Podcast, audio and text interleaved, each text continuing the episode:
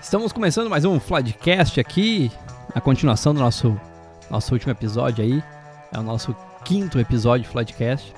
E eu fiz dois aí, aproveitar, né? Eu falei já no último que. Que estou com o estúdio em casa aqui, é um estúdio improvisado. Estamos torcendo aí para ficar tudo dentro dos conformes. Eu acho que o áudio ficou bacana, acho que dá para aproveitar legal ali. E eu quero manter essa sequência porque é Dia das Mães. E eu quero contar algumas histórias que eu vivi com a minha mãe.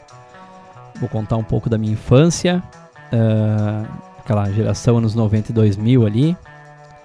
E eu não dei os créditos da música do último episódio, né? Oasis, a música do, do Oasis.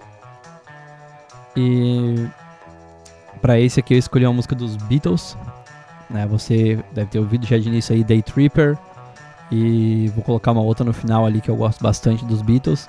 Isso porque eu tava com Beatles essa semana na cabeça, que eu vi um filme chamado Yesterday, que ele faz uma ele conta uma história como se os Beatles não tivessem existido no mundo. Eu acho achei bem bacana o filme. Faltou algumas coisas ao meu entendimento, mas acho que de repente um pouco porque antes do, do Yesterday uh, eu olhei Bohemian Rhapsody, que é o filme do Queen, e depois eu olhei Rocketman, que é o filme do Elton John. Então são dois filmes excelentes, são três na real, né? O Bohemian Rhapsody, o Yesterday e o Rocketman. Fica aí a dica que quiser olhar, quem gosta de música, Queen, Beatles e Elton John. E aí eu tava com isso na cabeça e acabei rodando Oasis quando era pau da Beatles e agora então nesse aqui eu comecei com Beatles, que é a banda que eu gosto bastante. Acho que tem muita história aí, dá pra aproveitar bastante as músicas dos Beatles, tem bastante coisa para contar. Mas não é dos Beatles que eu vim falar hoje, eu vim contar um pouco da minha infância aproveitar que é dia das mães e contar algumas histórias aí que eu vivenciei com a minha mãe. Contar um pouco dessa, dessa mulher incrível e certamente tu que tá me ouvindo, que tem mãe, sabe o quão incrível ela é. Tem muito pai que é mãe. A minha mãe foi mãe e pai. E do mesmo jeito que tem mãe que é mãe e pai, tem pai que é pai e mãe. Tem mãe que é mãezona. Tem mãe de tudo que é tipo. Eu vou falar um pouco da minha. Um pouco da minha mãe, minhas histórias que eu vivi com ela. E como isso se enquadra nessa minha vida que eu tenho hoje como DJ. O que, que eu vou falar da minha mãe? Minha mãe é uma pessoa incrível, né? Podia passar horas só elogiando e falando as qualidades dela. Mas eu quero contar alguns fatos engraçados, mas para isso vocês vão ter que acompanhar todo o, o, contexto da história. Eu não montei um roteiro para isso, tá? Ah, é uma das vantagens de eu ter o estúdio em casa, é que a hora que dá vontade de falar, eu abro o microfone, eu gravo e tento fazer alguma coisa legal, torço para que saia um, um conteúdo bacana para que vocês possam ouvir.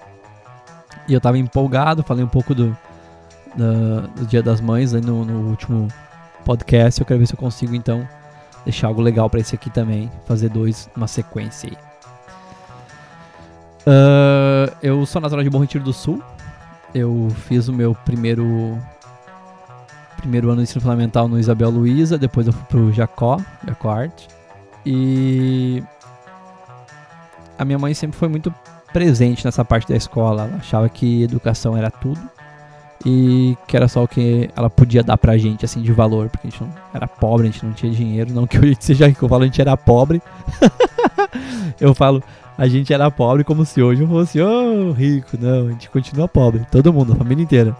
São família grande aí, uma baralhada de filho, mas todo mundo é pobre ainda. Mas, não, a gente era muito pobre. E eu vou contar um pouco que eu lembro, assim. Eu quem me conhece, quem convive comigo sabe que eu tenho a memória muito ruim. Mas são algumas experiências que eu passei pela infância com a minha mãe e ao longo da minha vida também, que eu acho que é, é legal colocar aqui. Eu sou, atualmente, eu sou o único filho homem de sete filhos. Uh, é uma história um pouco complicada para começar a colocar o nome das minhas irmãs aí e tal. Mas vamos, dos meus primórdios, eu fui criado por muito tempo na minha vida apenas com três irmãs. Tá? Eu tenho uma irmã mais nova que se chama Franciele. E duas mais velhas, uma que se chama Siluana e a outra Elcivana. São as três que meio que protagonizaram minha vida até até meus 20, 20 anos praticamente assim. Mas vamos lá, vamos chegar nesse nessas historinhas aí. Uh, a mãe sempre focou muito em gente estudar, a mãe trabalhava demais, a mãe tinha de dois a três empregos sempre, por muitas vezes a mãe ela deixava de comer para sobrar mais para nós, pra gente ter o que comer em casa. Uh, e ela sempre trabalhou, sempre. Eu lembro que ela ela saía para trabalhar, acordava minhas irmãs, minhas irmãs tinham que arrumar eu e minha, minhas irmãs mais velhas no caso, né? Elas tinham que arrumar eu e minha irmã, minha menor para escola. A gente tinha que ir pra escola, tinha que fazer tudo que tinha que fazer, elas voltavam, tinham que limpar a casa, cuidar de mim e minha irmã, fazer os temas de aula, aquela função toda. Então, de uma certa forma, por um bom tempo, as minhas irmãs mais velhas ali também fizeram o papel de mãe para mim, para minha irmã menor. E eu nem sempre fui essa pessoa que vocês conhecem hoje que fala com todo mundo, que é amigo de todo mundo, que conhece todo mundo, que vê o mundo dessa maneira.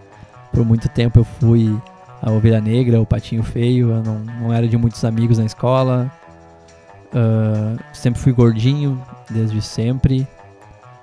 E sempre fui cabeçudo, teimoso. E a minha mãe soube lidar muito bem com isso, assim.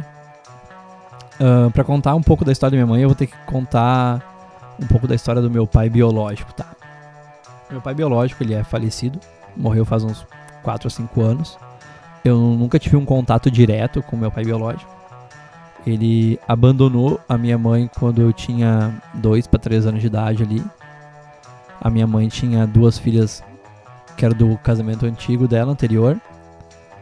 E com o meu pai biológico, ela teve eu e a minha irmã Franciele. A Fran era criança de colo quando ele abandonou minha mãe. O meu pai bebia, fumava, não trabalhava, batia na minha mãe, abusava da minha mãe. Tô contando coisas que minha mãe contou depois de muito tempo, tá? Então se tiver alguma algum equívoco meu aqui, eu peço desculpas. Uh, mas por muito tempo, até meus 10, 12 anos, a minha mãe ela alimentou uma outra imagem do meu pai. E aí vocês vão entender um pouco do que eu falei no último podcast, que eu falei que o, o mundo não era ruim, que as pessoas não eram ruins, elas só, elas só, estão, só estão doentes. Eu falei isso, eu repito isso e eu falo isso por um bom tempo já da minha vida. Uh, para vocês uh, pegar um pouco do que eu vivi, vocês entenderem o porquê que eu alimento tanto essa, essa tese. A minha mãe, ela trabalhava que nem uma louca, uma condenada, manhã, tarde e noite. As minhas irmãs tinham que ajudar a cuidar da gente.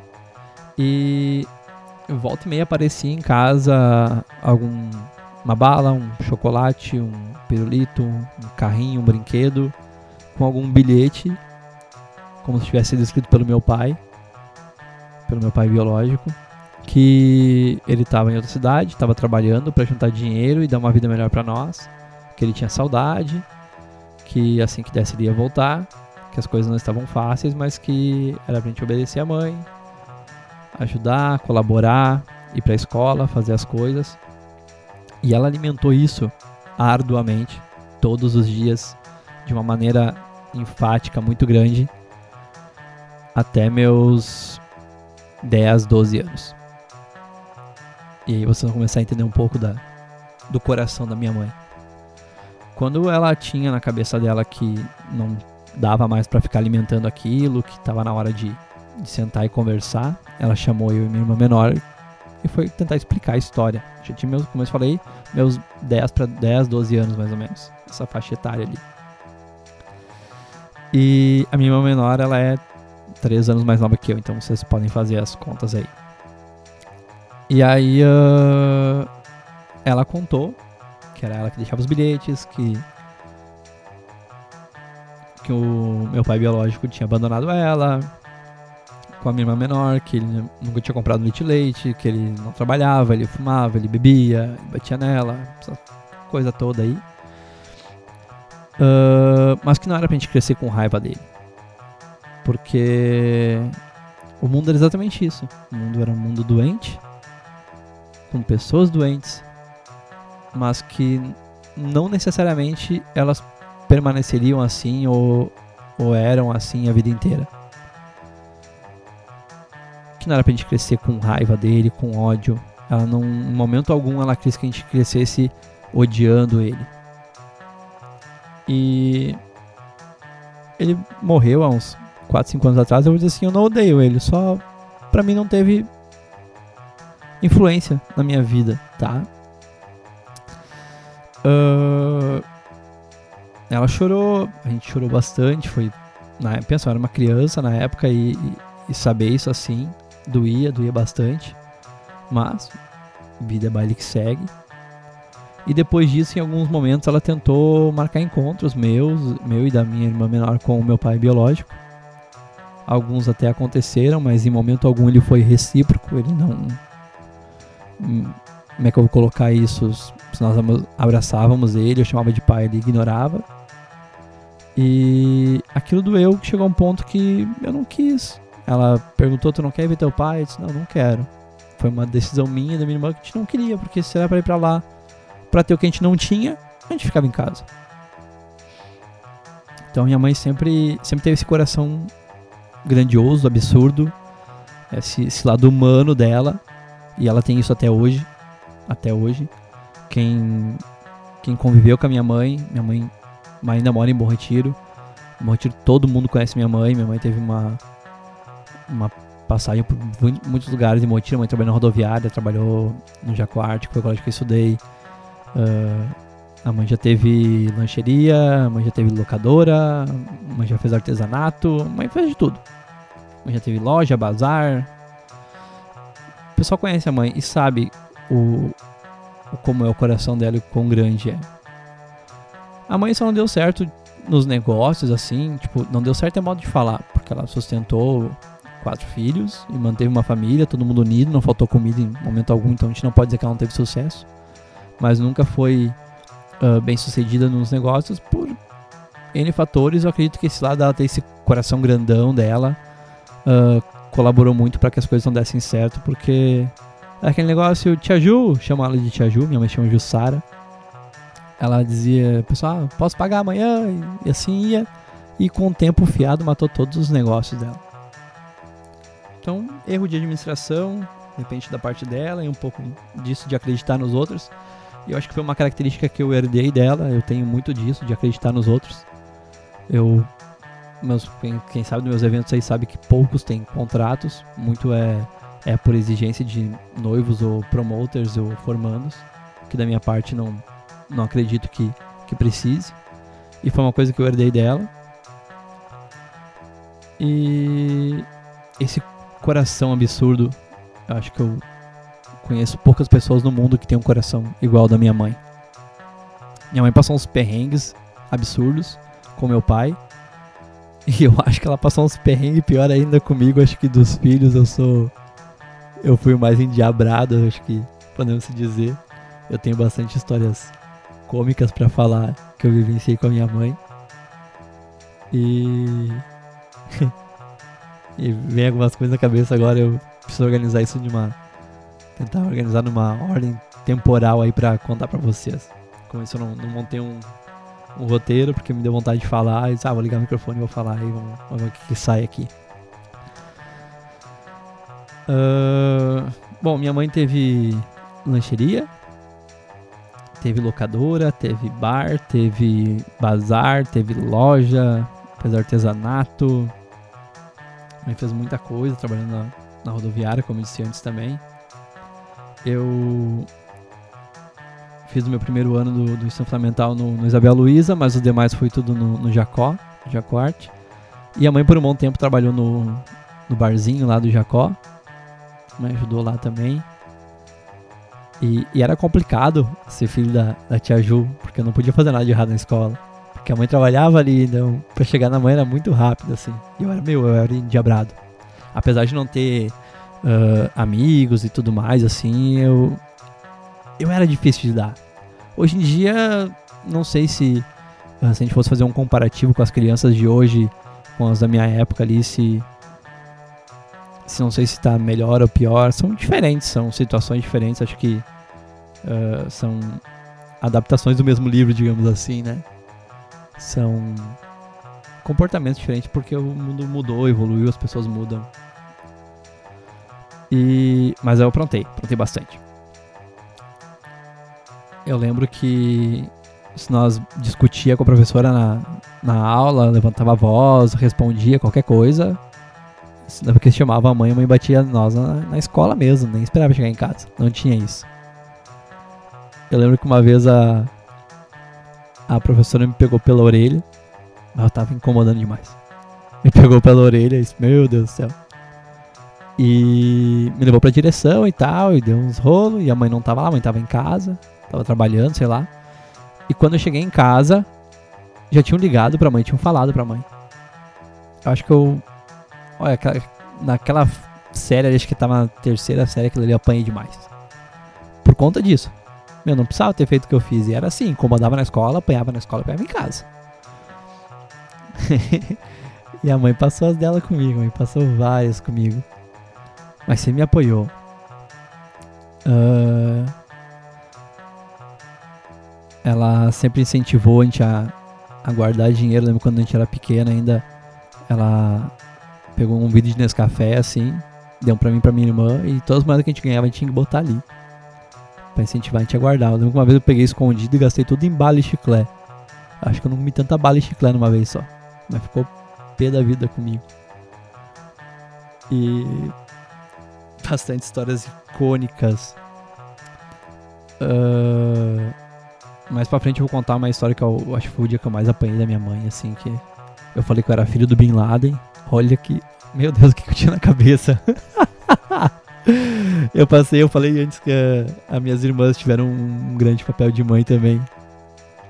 Uh, porque a mãe trabalhava demais, então minhas duas irmãs, minhas duas irmãs mais velhas tinham que uh, esquentar comida e, e, cuidar de mim e da minha irmã mais nova. Eu lembro que, bom, eu fui criado por mulheres, né? Isso nos anos 90. Anos 90 e anos 2000 ali. Eu fui criado por mulheres, não tive uma figura masculina dentro da minha criação. Não jogava bola, eu brincava de boneca, era, era tudo diferente. Mas para mim era normal, tava tudo certo, eu entendia aquilo como coisas boas e foi muito bom para mim. Uh, e eu tinha mania de mexer nas coisas da minha irmã, a Siluana, mexer as coisas dela, escondido. Uh, e eu lembro que uma vez ela, ela tinha dito que se eu ficasse mexendo nas coisas dela, uma hora dessa ela ia me pegar, ia me vestir de mulher e me botar pra rua. E eu achei que ela tava blefando. um dia ela chega em casa, eu achei que tinha estragado um batom dela, sei lá. Meus amigos, que cena linda. As vantagens dos anos 90 de não ter rede social que nem tem hoje, porque eu ia pagar um mico eterno, mundial, universal e isso ia estar tá registrado pro resto da vida. E só quem escuta esse esse podcast vai ficar sabendo essa história assim. Ela me chega em casa e eu tô mexendo nas coisas dela.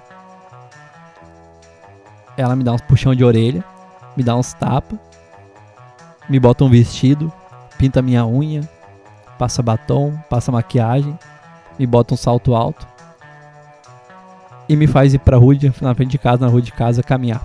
Pra todo vizinho me ver que eu tava vestido de mulher, que se eu queria mexer nas coisas das gurias, queria mexer nas coisas de mulher, então eu tinha que andar que nem mulher. Pensa, gente, isso nos anos 90. é, hoje eu tô rindo, na época foi, nossa, eu não sabia de me enfiar, eu fiquei sendo chacota por um bom tempo na rua, na escola. Naquela época não existia bullying, né? Eu lembro que eu era gordo, sempre fui gordo. Eu, eu era gordo, eu continuo gordo, né? Ainda mais agora na quarentena. Uh... e depois na escola tu falava gordo, baleia, saco de areia. Isso não era bullying. Isso era diversão, tava tudo certo, era isso aí mesmo. E passei. Minhas irmãs passaram os perrengues comigo. Minha mãe. Uh, eu lembro que quando a mãe tinha o, o bar, uh, quando eu cuidava do bar, eu pegava dinheiro escondido do bar para comer pizza, comer chocolate fora dali, obviamente. E ela notava que faltava dinheiro e ela tava só no meu bico. E um dia ela me pegou E. Nossa, eu apanhei muito. E eu lembro que ela não me batia pelo fato de eu ter roubado de. Roubado, essa é a palavra, roubado. Tu pega sem pedir é roubar. Claro, eu era uma, eu era uma criança, mas criança não, já tinha meus 13, 14 anos. Não sei se eu tinha isso, mas era nessa faixa aí. Então é. Era roubar. Tu pega sem pedir, era roubar. Só que na, na época ela não me batia pelo fato de uh, eu ter pego dela ou coisa assim. Não, né, nem. Porque eu não, não bebia, não usava drogas nem nada. Mas pelo fato de eu ter pego sem pedir por ser uma atitude de roubo, porque isso é roubo. Não interessa se era tua mãe, se era tuas irmãs, se é de um desconhecido. Tu pega sem pedir, isso é roubo. E eu levei isso pra vida. Pra vida, assim. De entender a magnitude de uma atitude que pra mim era, era infantil e. E era, não digo normal, mas era uma coisa tipo. Sem maldade, assim. Não, não fazia por. Ah, eu sei o que, eu vou virar um ladrão. Não, nunca, nunca, nunca, nunca. Mas ela me fez entender que aquilo era tão feio quanto eu roubar dos outros, pegar dos outros. Era a mesma coisa. Então, tem os valores que eu tenho por conta da minha mãe. Fui criado por mulheres. Minha mãe me ensinou a cozinhar. Minha mãe cozinha de mão cheia. Uh, eu tinha que limpar a casa aparelhinho com as minhas irmãs. Depois de uma certa idade, tinha que limpar a casa. Vantagem de ser o único, único homem na, na família é que quando deu espaço na casa de fazer um quarto, quem ficou com um quarto separado fui eu. Então minhas irmãs podiam dormir tudo num quarto maior juntas, mas eu tinha o meu quarto separado por eu ser homem. Então tinha suas vantagens. Uh, mas sempre eu sempre fui, fui, muito criado e a minha educação e, e, os costumes que eu tinha era sempre em cima disso aí. Não, hoje em dia tem, uma certa cultura, tem, tem gente querendo quebrar isso, mas naquela época azul era cor de menino, rosa era de menina, e boneca era coisa de menina, e bola era coisa de menino. Hoje em dia a gente sabe que não tem mais isso. Isso é ridículo, a gente sabe que é uma, é uma, uma construção que por muito tempo a sociedade impôs, mas não, não distinguia gênero. Uh, eu lembro que dentro de casa eu sempre fui muito palhação, assim, de brincar, fazer piada. Eu lembro que eu tentava fazer imitações, Faustão, Silvio Santos, achava aquilo o máximo. E mas era em casa. Na escola eu fazia as palhaçadas meio que pra, pra me aparecer, porque eu não tinha amigos na escola, era bem diferente. E chegamos uma numa época ali dos anos foi 2001 que teve aquele atentado da, das Torres Gêmeas e deu todo aquele negócio de guerra do Afeganistão e tal. E aí tinha o Bin Laden. E e eu sempre fui fascinado, assim, tinha meus bonequinhos de guerra e eu gostava daquilo ali. Eu lembro que eu fiz uma maquete em cima disso aí também. E a minha avó assinava Zero Hora e eu lembro que eu ia todo dia na avó pegar o caderno, era caderno da guerra, diário de guerra, uma coisa assim. Era um caderno que tinha na Zero Hora. E eu pegava e eu lia porque eu gostava das ideias, né, da, da guerra, de entender aquilo ali e tudo mais. E aí no meio dessa função de criança imatura e querer aparecer, eu comecei a falar que eu era filho de Bin Laden, mas não era tipo falar que eu era filho do Bin Laden. Não, mano, eu tocava terror. uh, eu falava isso na escola, eu levava isso tipo ao pé da letra. Não tinha pai, imagina. Não, porque o meu pai é o Bin Laden, que não sei o que. Meu, aprontei. Pagou os patos ali. E teve um fim de semana que minha mãe tava de saco cheio com essa história do Bin Laden, porque eu não parava, que não sei o que. Eu acho que eu tinha aprontado alguma coisa na escola, era nota baixa, sei lá o que tinha. Eu sei que ela já tava com de saco cheio com aquilo, tava com os virado, de repente é uma coisa de ruim no, no, dia dela, na semana dela. E ela foi me dar uma camaçada de pau e eu fui inventar de me esconder, de fugir, que é pior, fugir é sempre pior, sempre pior. E. É, de relance ela pegou o boneco que eu tava usando. Eu nunca vou esquecer, isso era um boneco do Cicred. Meu, isso era velho demais. E a, a marcação de tamanho do boné atrás era uma fivelinha de ferro, assim. Não sei se isso existe ainda ou não. E ela me deu aquele boné, só que ela não, não se ligou na hora que tinha tal da fivela. Mas ela lenhou as minhas costas aquele boné. E cortou minhas costas, sangrou, fez um, um tendel todo. Aí depois que ela descontou toda a raiva que ela tinha pra descontar, que daí ela viu que arranhou, sangrou, sei lá o que, daí ela ficou com dó, foi lá tentar amenizar a situação. Coisa de mãe, né? Naquela época a gente apanhava assim, que nem uns condenados e tava tudo certo. Hoje em dia que não, não pode muita coisa. Mas a gente respeitava. A mãe falava. E eu digo pra vocês, minha mãe ser o que ela é hoje, com tudo que ela passou só comigo, é, é uma senhora vitória. Não que ela não tenha passado trabalho com as minhas irmãs, mas eu não posso falar pelas minhas irmãs, né? Posso falar por mim, as histórias que eu vivi com a mãe. Mãe sempre foi trabalhadora, guerreira, engoliu muito sapo para chegar onde chegou, para estar tá onde tá, para ser esse ser humano absurdo que ela é. Eu lembro que uma vez eu ganhei uma bicicleta, não sei se da, da minha tia, meu avô, não vou lembrar agora. E eu tava aprendendo a andar de bicicleta. E eu queria andar de bicicleta e a mãe disse pra andar de bicicleta só quando eu chegar em casa. E a mãe chegava em casa, acho que ela era tipo umas 5 e meia, 6 horas da tarde. Eu passava a tarde toda em casa sem fazer nada. Tinha os temas para fazer e tal.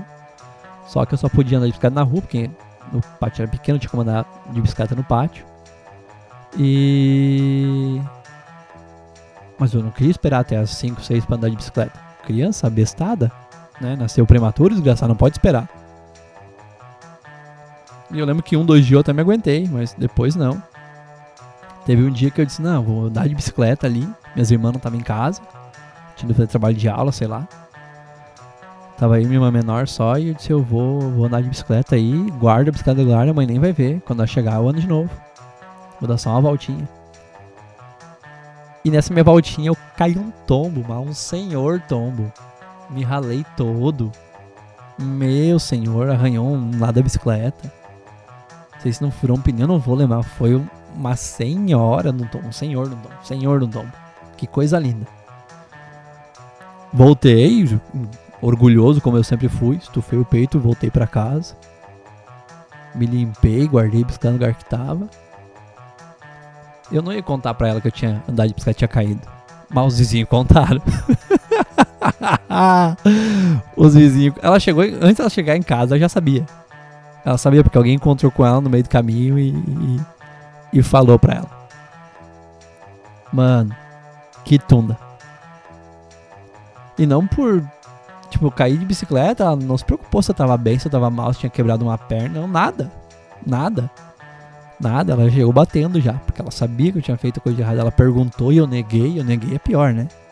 Porque ela sabia a verdade. Isso, é, isso leva pra vida de vocês, isso é desde os do, dos primórdios da, na civilização, aconteceu nos anos 90 e vai se repetir pro resto da vida. Se a mãe te perguntar o que que tu fez, ou se tu não tem nada para contar, conta, porque ela já sabe. Ela já sabe. Tu vai dar ruim. Não tem como dar bom. Vai dar ruim certo. Não tem como dar bom isso. E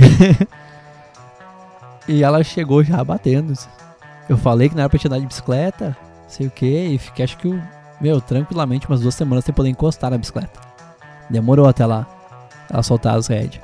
Eu sou orgulhoso, sou cabeçudo, mas é muito, muito eu herdei dela também, que se ela falava não, era não e deu, e não tinha Cristo. Não tem Cristo que diga o contrário. Eu lembro que teve um episódio que ela. Ela bateu em mim, gente brigou e tal, e eu saí correndo de casa e falei que não ia mais voltar porque eu ia. Eu ia embora e não sei o que, eu não consegui ir até a esquina que. Acho que eu fiquei fora de casa acho que uma hora, assim. Ela sabia que uma hora eu tinha que voltar, uma hora ia ficar frio, uma hora ia ficar com fome, com sede, eu tinha que voltar. A hora que eu voltei, eu apanhei muito. Meu Deus, eu podia contar, eu podia fazer um, um e-book só da.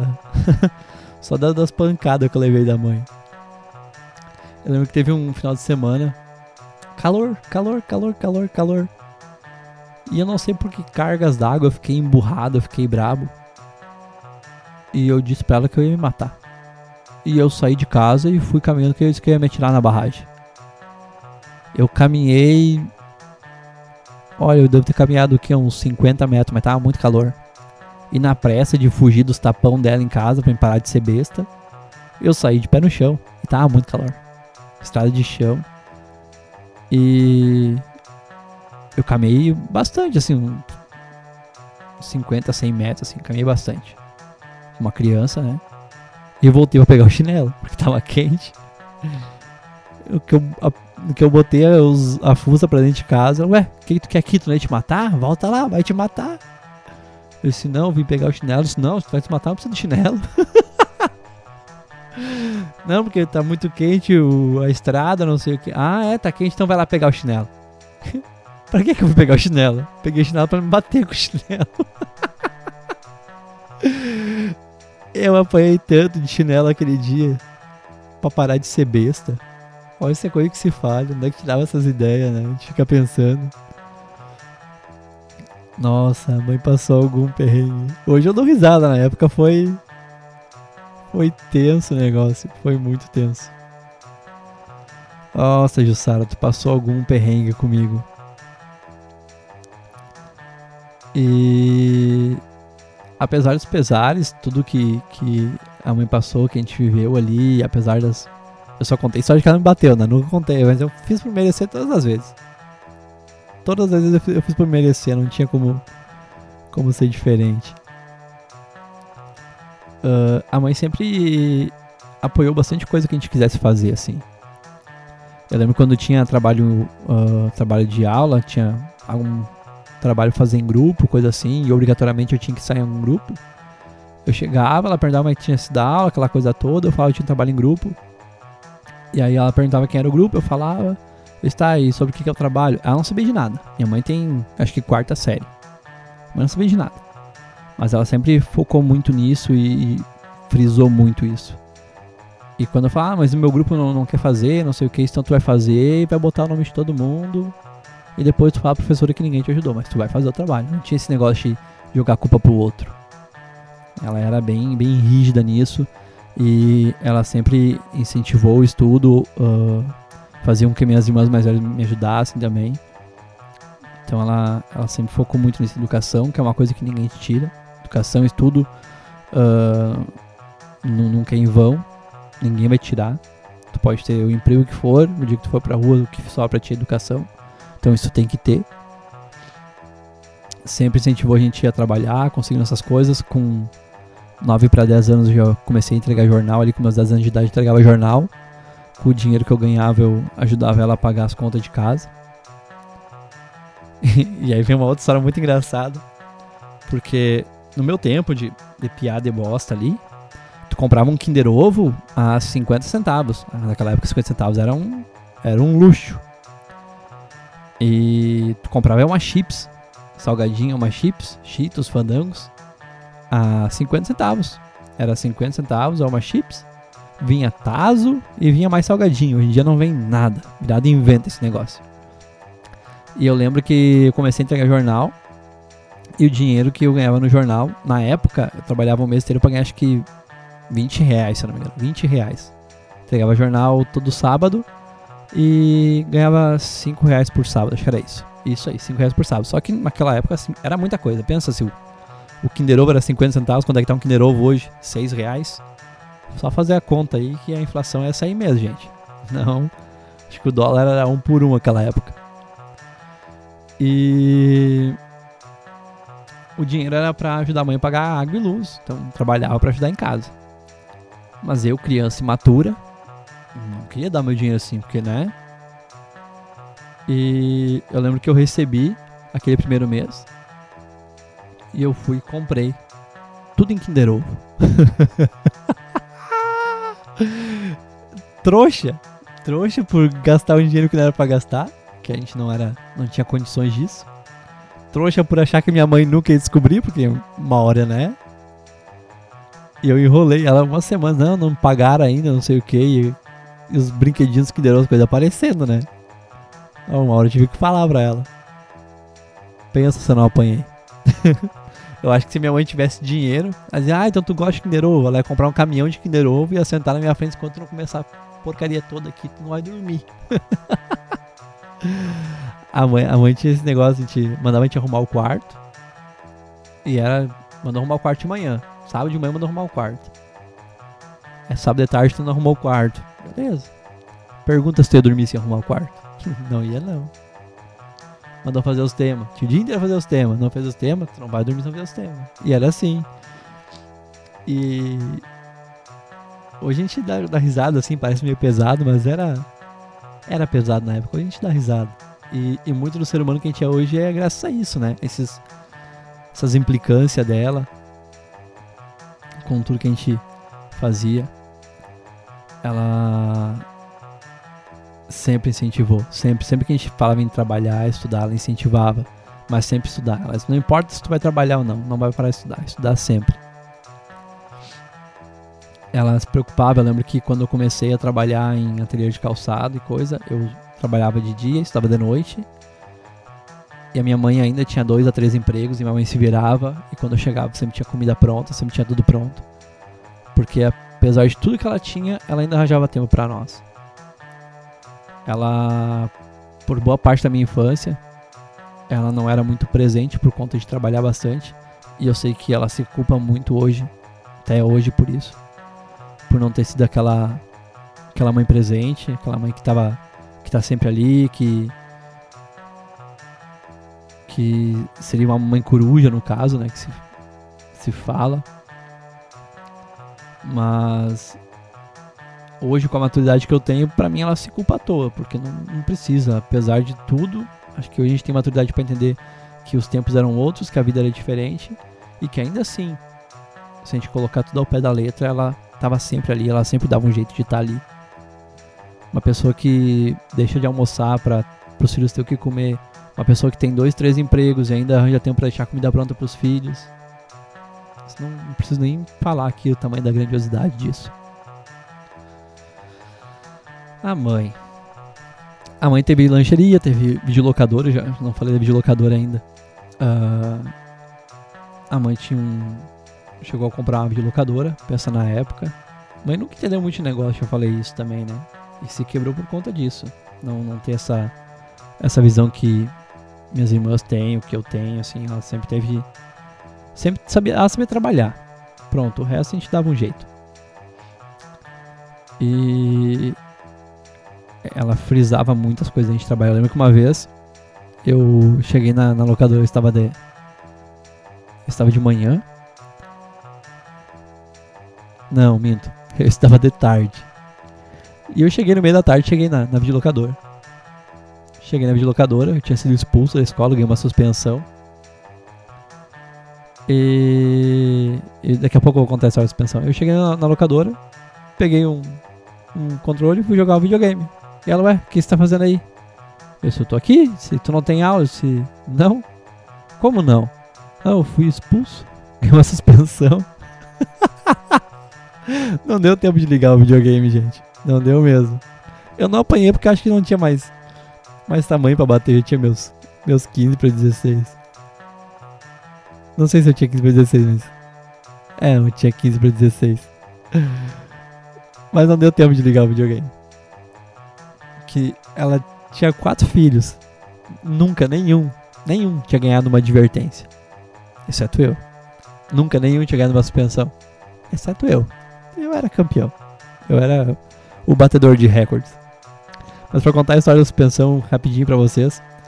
Uh, eu estudava minha oit sétima, oitava série ali.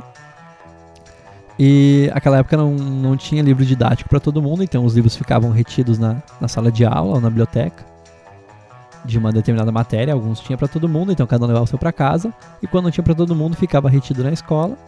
E sempre que tinha uma aula daquela determinada matéria, tu ia lá, pegava o livro e fazia os trabalhos que tinha que fazer na sala de aula, depois devolvia o livro e assim ficava para o pessoal do outro turno usar.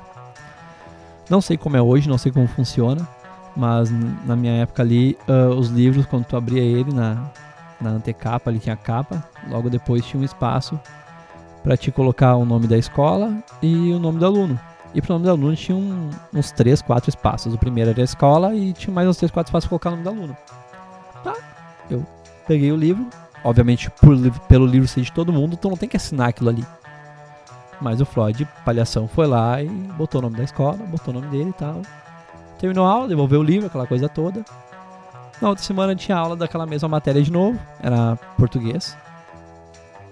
Português ou literatura, agora não vou lembrar, mas era uma dessas duas. E peguei o livro e não era mais o mesmo. E não tinha nada escrito. Botei o nome da escola, botei o meu nome. E assim se propagou por meses. Até que chegou um ponto que comecei a pegar os meus livros. Os meus livros não, os livros que tinha assinatura, porque se tinha 30 alunos e tinha 30 livros, uma hora eu ia assinar todos ou a quantidade.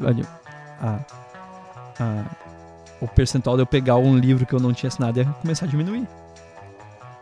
E alguém de palhaçada na sala falou: Sabe o que? Falou: Sora, esse aqui tem o nome do Floyd. E ah, o meu também. Ah, e o meu também. e aí, no meio daquela função toda, a professora ficou pé da vida porque eu tinha botado o nome da escola e o nome do aluno ali no livro, que não era para fazer. E eles tinham avisado que era pra fazer, mas, né, dane-se.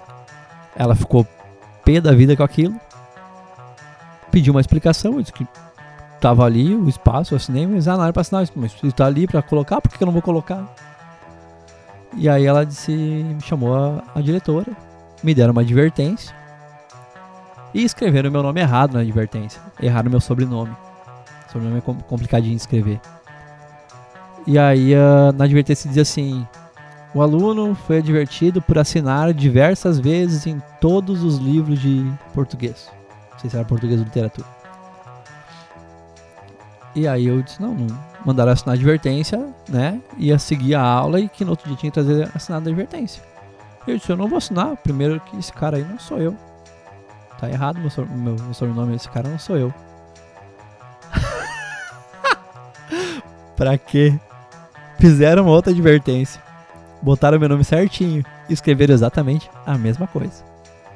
O aluno está sendo divertido por assinar diversas vezes em todos os livros de português. Eu falei, eu não vou assinar isso. Como que tu não vai assinar isso? Não. Porque eu não assinei diversas vezes. Eu assinei uma vez só. E não foi em todos que tem livro aí que eu não assinei. pra quê? ah eu lembro que a, a diretora do Zoom da Tarde era minha, era minha madrinha. E ela disse: assina essa advertência, senão eu vou te mandar pra casa. Eu disse: Meu, não vou assinar, tá errado. Arruma isso aí que eu assino. Se eu assinar isso aí, eu tô concordando com uma coisa que não é verdade. Eu já era debochado desde de, de sempre, assim.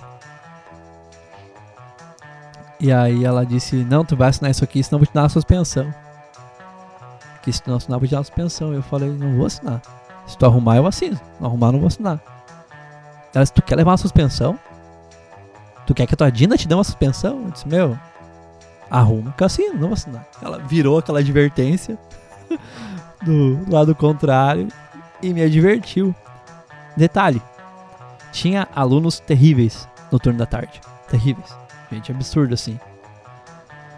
O máximo que o pior aluno da escola tinha ganhado era três dias de suspensão. Três dias. Pergunta se o Floyd não bateu o recorde. ela me suspendeu.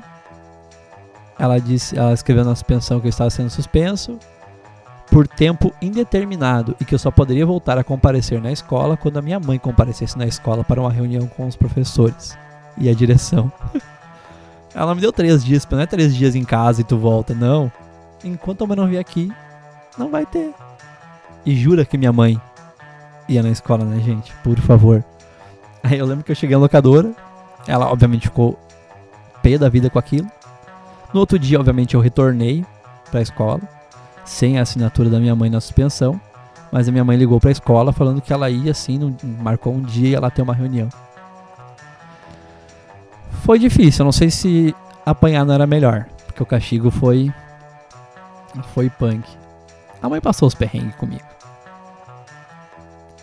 Mas eu lembro também que ela sempre apoiou, sempre incentivou e quando eu escolhi sair do jornal e vim morar em Estrela e trabalhar aqui, ela foi a que mais apoiou. Tive apoio das minhas irmãs também e tal. Ela foi a que mais apoiou. Uh, quando eu troquei de emprego, tudo que eu fiz, ela tava sempre em cima, assim, sempre, sempre, sempre, sempre, sempre, sempre. Não, não teve nada que ela não ela nunca entendeu muito o, o, essa minha ideia de DJ, de não ter um salário fixo, de depender de festa, depender dos outros. Mas ela nunca disse não. Ela sempre focou muito na ideia de eu fazer, naquela época, né, anos 92 mil, pra gente ter uma, uma carreira, tinha que ter uma faculdade, tinha que fazer um concurso, tinha que ter uma coisa assim. Não existia tanto autônomo e tanta coisa diferente que tem hoje Então sempre que tinha alguma alguma ideia de concurso, ela me mandava. Era concurso do Banrisul, concurso da, da Brigada, concurso de bombeiros, concurso de correios, tinha, tinha concurso, ela tava mandando. E aquilo me incomodava. Cheguei a fazer concurso pra Corsã. Fui com a minha irmã fazer, a gente foi lá pra Caxias fazer concurso da Corsã. Eu fiz, fiz por fazer, eu não, não queria, não era uma coisa que eu almejava. Não queria fazer concurso, eu sabia que eu não tinha nascido para aquilo. Embora eu não fosse uma pessoa de muitos amigos e tal, eu não, não, não era aquilo, eu sentia que não era aquilo que eu queria. E eu lembro que por mais que ela tivesse presente, por mais que ela apoiasse, tudo ela tava sempre em cima, porque eu dava umas bolas fora ainda, mesmo depois de velho, já morando aqui em Estrela, vim pra cá com 18 anos. Eu lembro que no meu aniversário de 18, eu fiz 18 anos e eu falei, mãe, eu quero sair daqui. Não, quero mais ficar aqui em Bom Retiro, eu quero sair. E ela deu um jeito de vir pra Estrela, vim morar com a minha irmã aqui. E desde então a vida começou a andar de uma maneira diferente. Comecei a andar sozinho, né? Dividir aluguel, aquela coisa toda. Eu lembro que no meu aniversário de 18, eu vou começar uma história, tentar curtar essa historinha. Uh, no meu aniversário de 18, eu faço aniversário em julho, um dia frio, frio, frio, frio. Os piá apareceram lá em casa, do nada. Que não sei o que, que era meu aniversário, e parabéns, e coisa arada, nós ia jogar videogame, ia fazer o tendela e tudo mais. E a mãe não sabia que eles iam. A mãe fez um, uma cuca de última hora, fez um carreteiro, eles comeram, a gente jogou videogame e tal, não sei o que. E aí eles perguntaram onde é que tava um, um outro amigo nosso lá, eu perguntei onde é que tava. Ah, deve estar na casa dele, vamos lá chamar ele. Saiu de noite, na rua, um frio, um frio, um frio. E fez o caminho até a casa desse nosso outro amigo. Tava, nós, tava eu e mais quatro pessoas, a gente voltou com cinco daí no caso. Ou era mais. Não vou lembrar agora. Eu podia ter anotado no papel isso aí pra não contar certinho. Mas é indiferente. O que eu não sabia é que não muito longe da minha casa tava rolando uma festa de 15 anos. E esses piá, antes de ir lá pra casa, eles tentaram invadir a festa de 15. E não me falaram nada. E correram com eles da festa de 15, obviamente. E quando a gente foi lá na casa desse nosso outro amigo, chamamos ele, tá, vamos lá pra casa do Floyd, a mãe dele fez os negócios, vamos comer, vamos beber, vamos ficar lá, beleza. E quando a gente voltou, ao invés de voltar pelo caminho que a gente foi, a gente voltou por um outro caminho, que passava na frente dessa festa de 15. E. Só que eu não sabia que eles tinham tentado invadir a festa. E algum deles começou a sei o que, tem uma festa ali rolando, sei o que, vamos invadir. E eu falei, vamos, eles estão, vamos. E eu saí na frente, eles ficaram. Só que eu não vi que eles ficaram. E tinha duas gurias na frente da festa, conversando e tal. A hora que eu apontei na festa, mano. Ah, o pessoal lá dentro já olhou, viu que era os gurias que tentaram invadir, já me colocaram junto no crucifixo ali, vamos, né, apedrejar esses loucos. E eu fiquei ali conversando com as gurias e tal, tentando desdobrar a ideia da festa e tal porque era meu aniversário. e aí vieram ela correr com nós, a gente voltou lá pra casa. E, e o porquê que esse fato tem, uh, tem um, um, peso nessa história? Porque eu fui conversar com duas gurias, que eu não sabia quem eram, não eram de Bom Retiro. E. Isso foi no meu aniversário 18, e uma dessas duas gurias que estava ali veio a ser a minha namorada há um ano depois, mais ou menos. Eu, ela era de Estrela, eu vim morar em Estrela e quando eu vim pra Estrela a gente começou a namorar. Então por isso que tem um fato relevante no meio dessa história. Não sei se chegou a dar um ano, mas deu tranquilamente uns seis meses. Naquela época a gente se adicionou em Orkut. Olha que sucesso, mandava depoimento. Falava pelo MSN, Jeová. E... Mas quando eu resolvi ir pra Estrela, a mãe ajudou bastante nisso. Eu lembro que antes de eu entrar na rádio, a mãe veio com uma ideia de um food truck. E aí eu não tinha. não tava trabalhando, tava morando em Estrela, fazia só minhas festas. Já não tava mais em empresa de som nem nada, tava só nas festas, eu não tinha entrado na rádio ainda. E eu fui para Bom Retiro para ajudar ela lá. A gente dividiu esse esse sonho dela por um tempo. Depois eu comecei na rádio, acabou ficando inviável eu, eu ir para lá ajudar ela e aí eu já, já não tenho mais isso por N fatores. Mas ela sempre trabalhou, sempre, não importa o quanto tivesse cômodo a vida dela, ela sempre trabalhou. Sempre fez o possível e o impossível para ajudar os filhos. Deu a sorte e, e, é iluminada em ter o, o meu padrasto hoje na, na, vida dela. né? Pessoa maravilhosa, pessoa de bem, pessoa incrível. Um homem bom que eu acho que ela merece muito por tudo que ela passou. Pra pagar os perrengues que ela passou com os machos escroto que ela teve na vida dela. E, e, é bom ver os dois juntos, os dois me inspiram demais, os dois me apoiam demais, não só eu como minhas irmãs. É, é bastante incentivo. Mas por muito tempo minha mãe foi mãe e pai. E hoje eu tenho ele como pai. É, se eu tenho alguma referência de ser humano, é, é ele, é o, é o, karma da paciência. Também sempre trabalhou, sempre se dedicou aos filhos, à família. É, é uma versão masculina da minha mãe, assim. Passou as dele, a mãe também passou as dela. E é muito bom ver os dois juntos hoje e, e saber que eles se entendem, que eles compartilham uma vida bacana os dois juntos. Nós estamos aqui no dia 10 de maio de 2020, dia das mães, madrugada dia das mães, agora é 15 para 5 da manhã. E eu, eu tinha muita história da, da minha mãe para compartilhar, assim.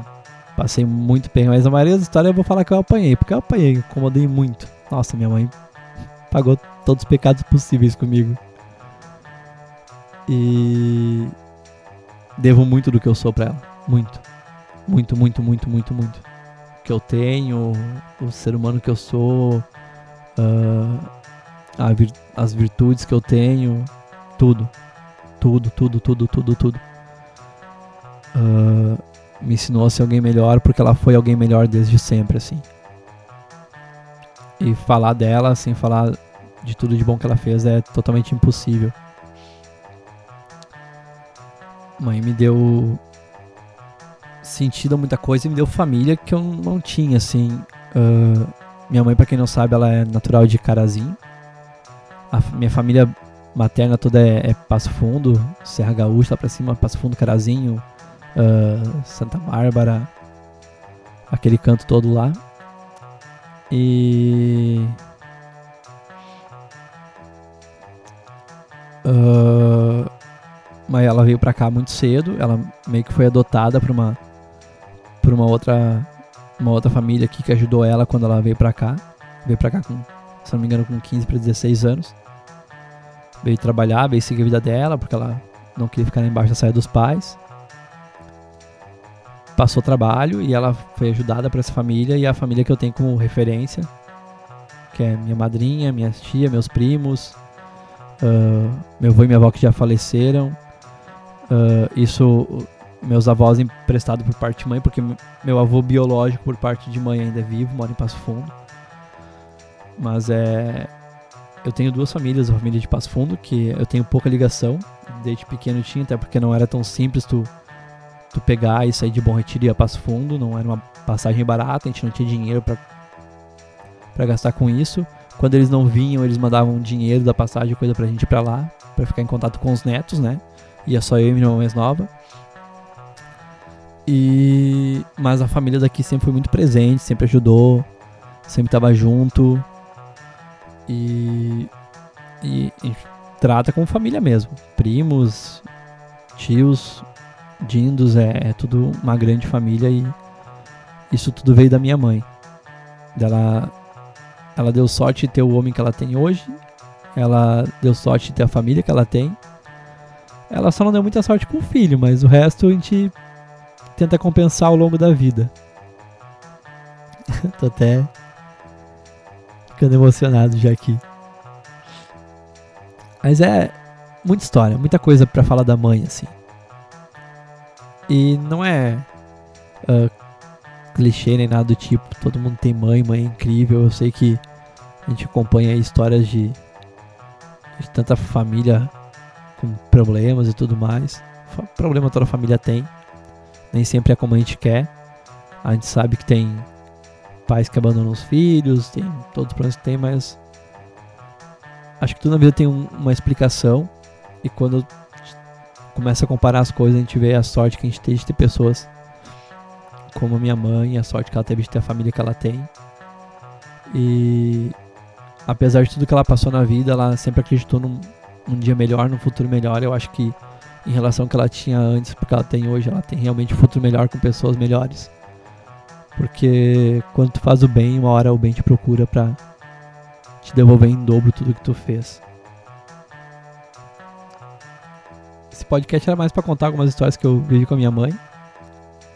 Desejar aí um feliz Dia das Mães para todas as mães, para você que hoje é mãe, para você que pretende ser mãe, para você que em algum momento foi mãe. Até mãe de pet tá valendo. Acho que quando tu, tu cuida de uma outra criatura uh, de uma maneira materna, indiferente de ser pet ou não, de ser mãe ou não. Como disse lá no início, as minhas irmãs mais velhas por muito tempo também foram mães, porque elas tinham que chegar em casa da escola, tinham que esquentar comida, cuidar de mim, da minha irmã mais nova. Isso não é função de irmão, isso é função de mãe e elas fizeram isso muito bem, mãe e pai no caso, né? Então devo muito a minhas irmãs, devo muito a minha mãe. E era mais isso mesmo. A gente tá encerrando aqui o nosso tempo aqui. E era isso, dia, um feliz dia das mães para todo mundo. Esperamos aí trazer mais histórias. Eu tenho uh, várias histórias para contar ainda. Vou tentar criar um, um cronograma. Tenho que cuidar o que eu posso falar e o que eu não posso aqui também. Mas muito feliz, triste por não poder passar esse dia com ela. Mas ela sabe que a gente tá, tá presente. A hora que passar esse, esse vírus todo, a gente vai passar mais tempo junto, a gente vai ficar mais junto. Pra curtir essa vida maravilhosa que a gente tem. Tá certo, gente. Obrigado. Deixo vocês ainda com música dos Beatles. Né? Comecei com The Great Reaper. E a outra agora não vou lembrar o nome. Eu não consigo puxar aqui também, porque tá gravando ali. Mas espero que vocês gostem. Uh, vai lá no Instagram, segue, FloydDJ. Comenta, fala, critica, dá sugestão, faz o que quiser. Que esse podcast é feito para vocês. E a gente vai trazer mais histórias, mais coisas em breve, tá certo? Um beijo no coração e até a próxima.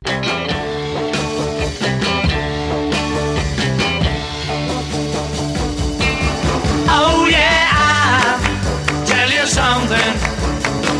I think you'll understand when I say that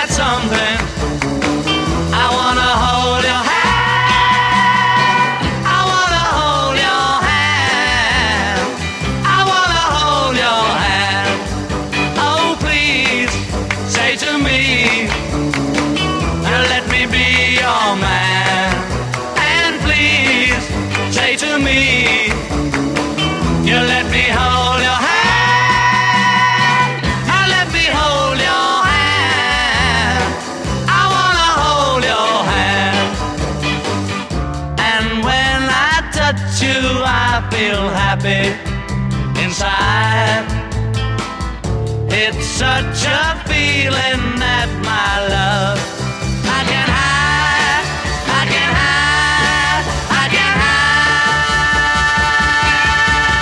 Yeah, you got that something.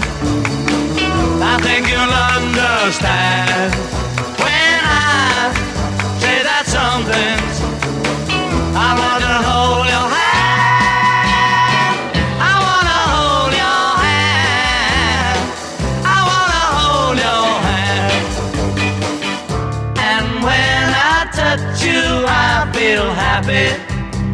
inside. It's such a feeling that my love